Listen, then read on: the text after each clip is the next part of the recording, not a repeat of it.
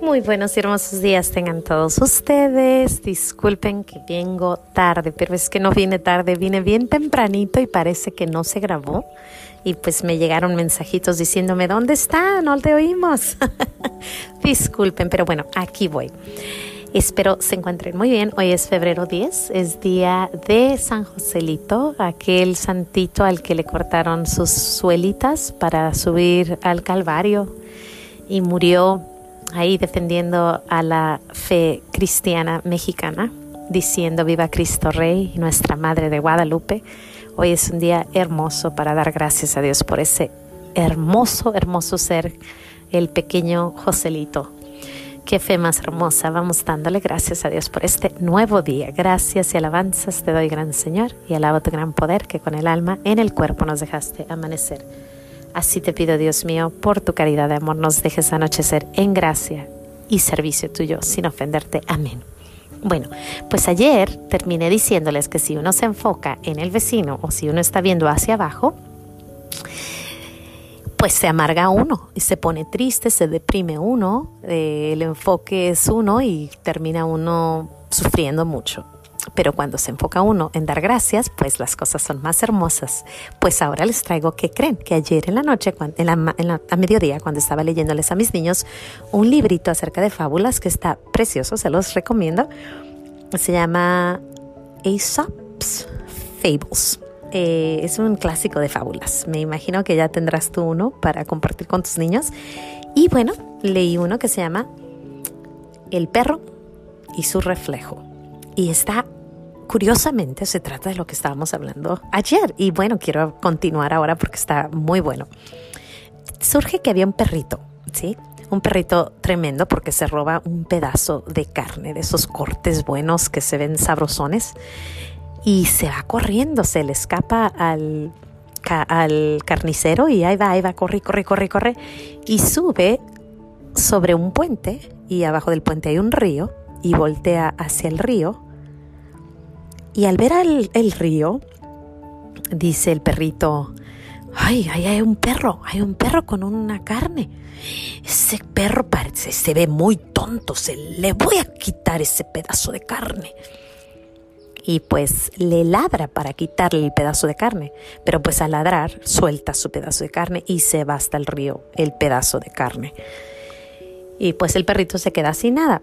Y pues, ¿qué nos dice la fábula? ¿Qué nos enseña? ¿Cuál es el mensaje de esto? ¿no? Que dale gracias a Dios por lo que tienes. Dale gracias a Dios y pues estar satisfecho con lo que nos da y lo que tenemos. Sin embargo, este perrito pues quería el pedazo del otro y por estar queriendo más, perdió su pedazo. Y lo peor es que era un reflejo. curioso, ¿no? ¿Qué hubiera pasado si el perrito sigue caminando, corriendo y pues se va a comer su pedazo de carne, a darle gracias a Dios? Hubiera tenido un buen día, ¿no? Me comí un pedazo de carne.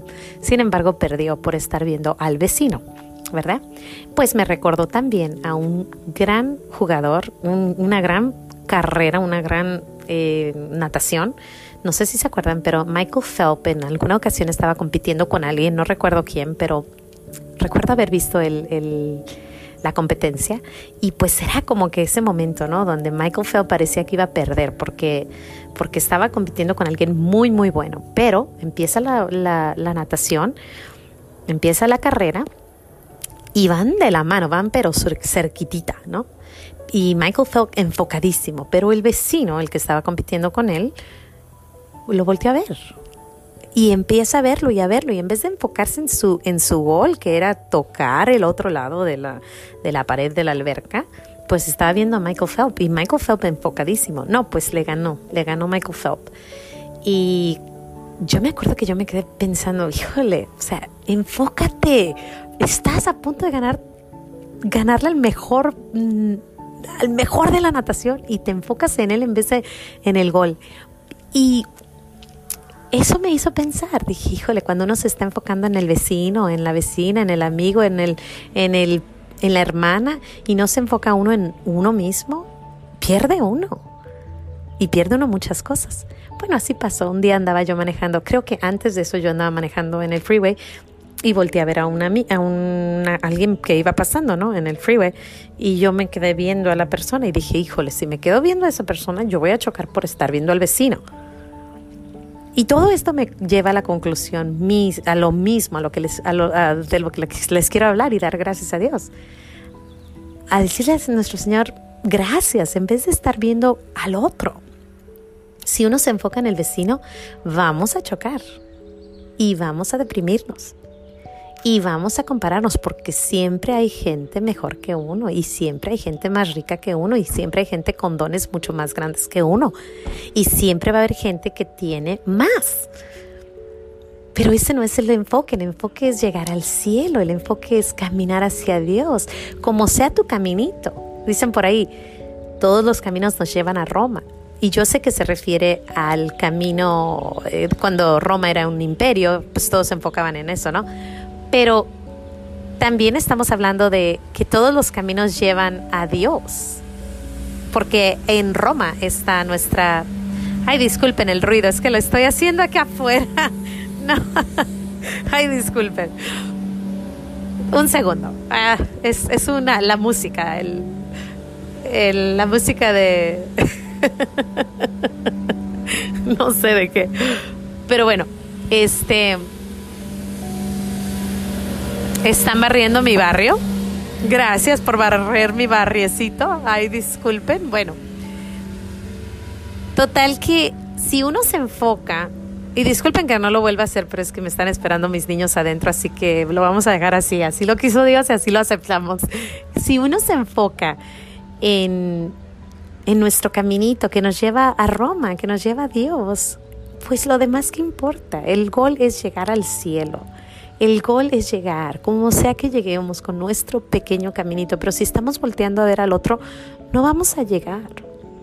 Nos va a dar celos, nos va a dar eh, envidia, nos va a dar coraje, nos va a dar tantas y tantas cosas. Cada uno llevamos un caminito perfecto, el caminito que Dios nos dio. Así como les decía de este perrito, si este perrito se hubiera enfocado y se hubiera ido derechito a comerse su pedazote de carne, imagínense qué feliz hubiera sido su día. Sin embargo, perdió su tiempo viendo al vecino.